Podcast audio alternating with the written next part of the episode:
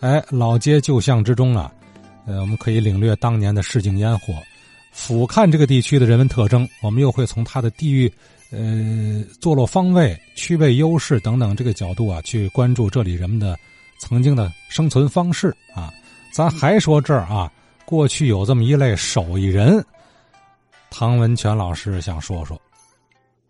上礼拜啊，我说了说这个三道桥这一片啊，我认为啊比较有特色的这么几个建筑。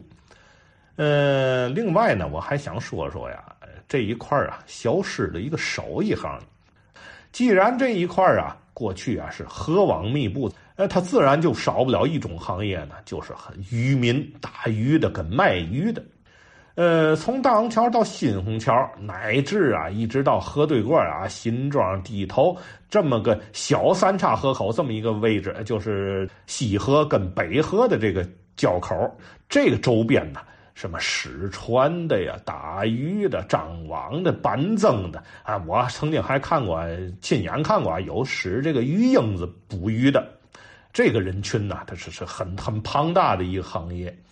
这就派生出来两个呀，手艺行。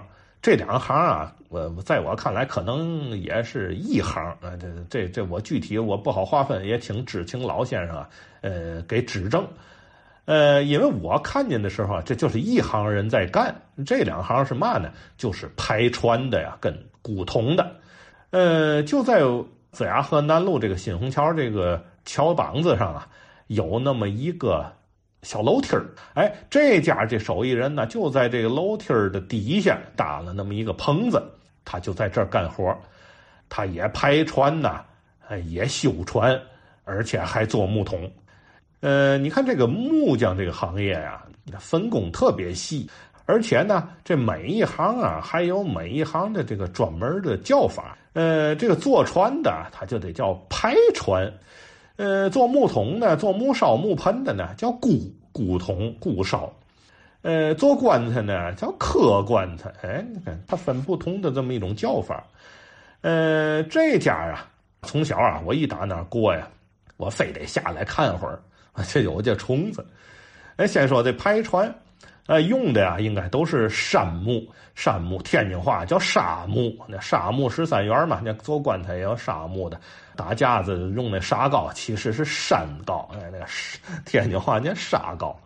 呃，这种木头，一个是成材快，产量大；再一个呢，它吃水性特别好，所以沾水的这类的木器呀，它基本啊都用沙木。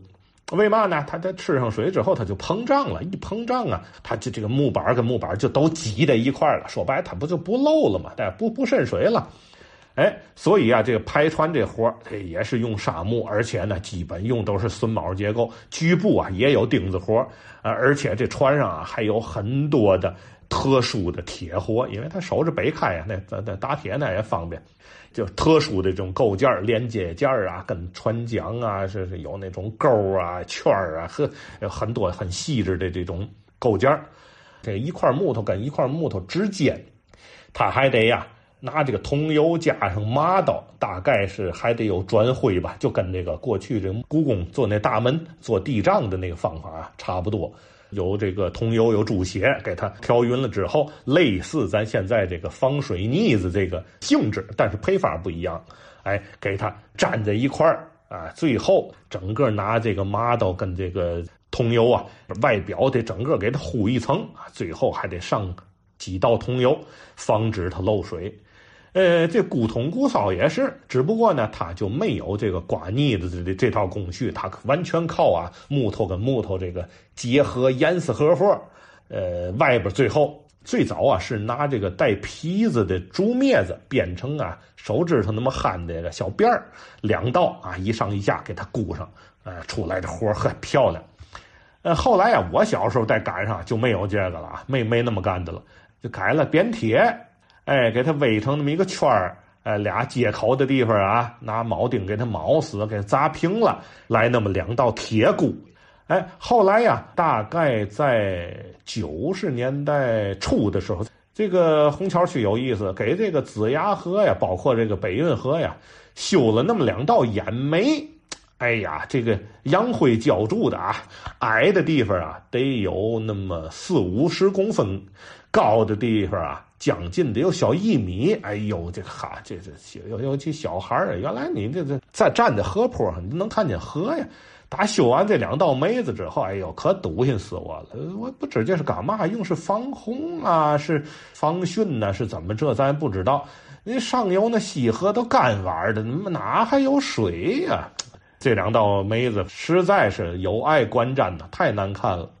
再加上后来又颁布这个条例，市区的河道啊，不许私人行船，包括张网捕鱼。呃，所以后来这排船这行业啊，就我眼看着它就消失了。后来这个这家不排船了之后，还坚持那么几年，继续呢就是古铜，它基本只做那种大桶啊，它高啊得有一米来高，甚至一米多高。形状呢像嘛呢？就像您看那个跑马场那跑道了嘛，哎，就是那形状的。这种形状的大桶木桶啊，应该是存鱼用的。呃，和运输用的这么一个木桶，啊，码一层鱼，砸一层冰，码一层鱼，砸一层冰，最后上面它还有盖儿，哎，保温是这么一个作用。呃，还有一种也是这形状，跟咱们家用的洗脸盆那么深。哎，我说的同一庄那一溜卖活鱼的，哎，都是用这种木盆。后来一阵呢，他这个需求又萎缩之后，他又改了一阵嘛呢？哎，随着呀，这九十年代末呀。呃，这个桑拿浴、汗蒸房、洗头房、泡脚屋的兴起，他又做过一阵这路活就是存鱼那大桶啊，哎，他把盖去了啊，他里边啊画个十字四分之一那么一个位置，他来一个拐弯的两块木板像个凳子似的，哎，正好一个人能坐里边盛鱼的这个改了泡澡盆了，呃，大木盆呢改小木盆圆的就改了泡脚盆了，哎，再到后来。这同一庄桥南这一片啊，一拆迁，再到西站改造，河北大街立交桥兴建，一直到啊，二零一九年西站后广场啊，叫郭家菜园我记得是啊，这一片叫号称是天津市区啊最后的渔村了，彻底的被拆除。呃，虹桥区的这个呃渔业呀，还有相关的这个排船呐、古铜这些行业。也就从此彻底的结束了它的历史。呃，就在今年呢，咱们又提出来贯彻习近平总书记指示啊，就是细心的梳理城市脉络、城市文化，呃，不搞大拆大建的这么一种指示精神啊。我们呢又调整了这个城市改造思路了，也就是说呀。呃，是不是这个旧城改造啊？就只有拆了这个呃老房子啊，卖地重建这么一条路子呢？呃，这也是一个值得思考的。可惜啊，这思考啊，对于虹桥来讲没有嘛意义，因为没有可思考的地儿了，都拆完了，是吧？呃，当年红桥区啊，从故衣街开始啊，真实街、西头。西固、西庄啊，所有的这历史街区，在这二十年基本全部拆平了啊。呃，好些老先生可能就觉得，哎呀，这破玩意儿有嘛？太破了，快拆了吧。因为嘛呢？因为这些老房子在他们眼里头啊，无非就是从新到旧，从旧到破这么一个过程。说白了，天天住那，天天看，也就没嘛感情，甚至都有点厌倦了。可是呢？在我们这八零后这一代眼里，我们见证他的是真正的是从有到无。说白了，你别看它破，我们这一代呀，起码我们还见过。再往后的孩子们，他根本就没见过了。生下来睁开眼呢，就是高楼大厦了。他们以为啊，我们的城市原本就是这样的了。我想起来呀，当年呢，拆故衣街、拆真实街，拆完了之后啊。在这个北门外靠真实街这个八角啊，有一个某房地产公司打出来这么一个巨幅的广告，这个词儿啊，我至今呐记忆犹新，是振聋发聩呀。这句广告词叫“有多少城市可以重来”，虹桥区啊，现在是真正的重来了。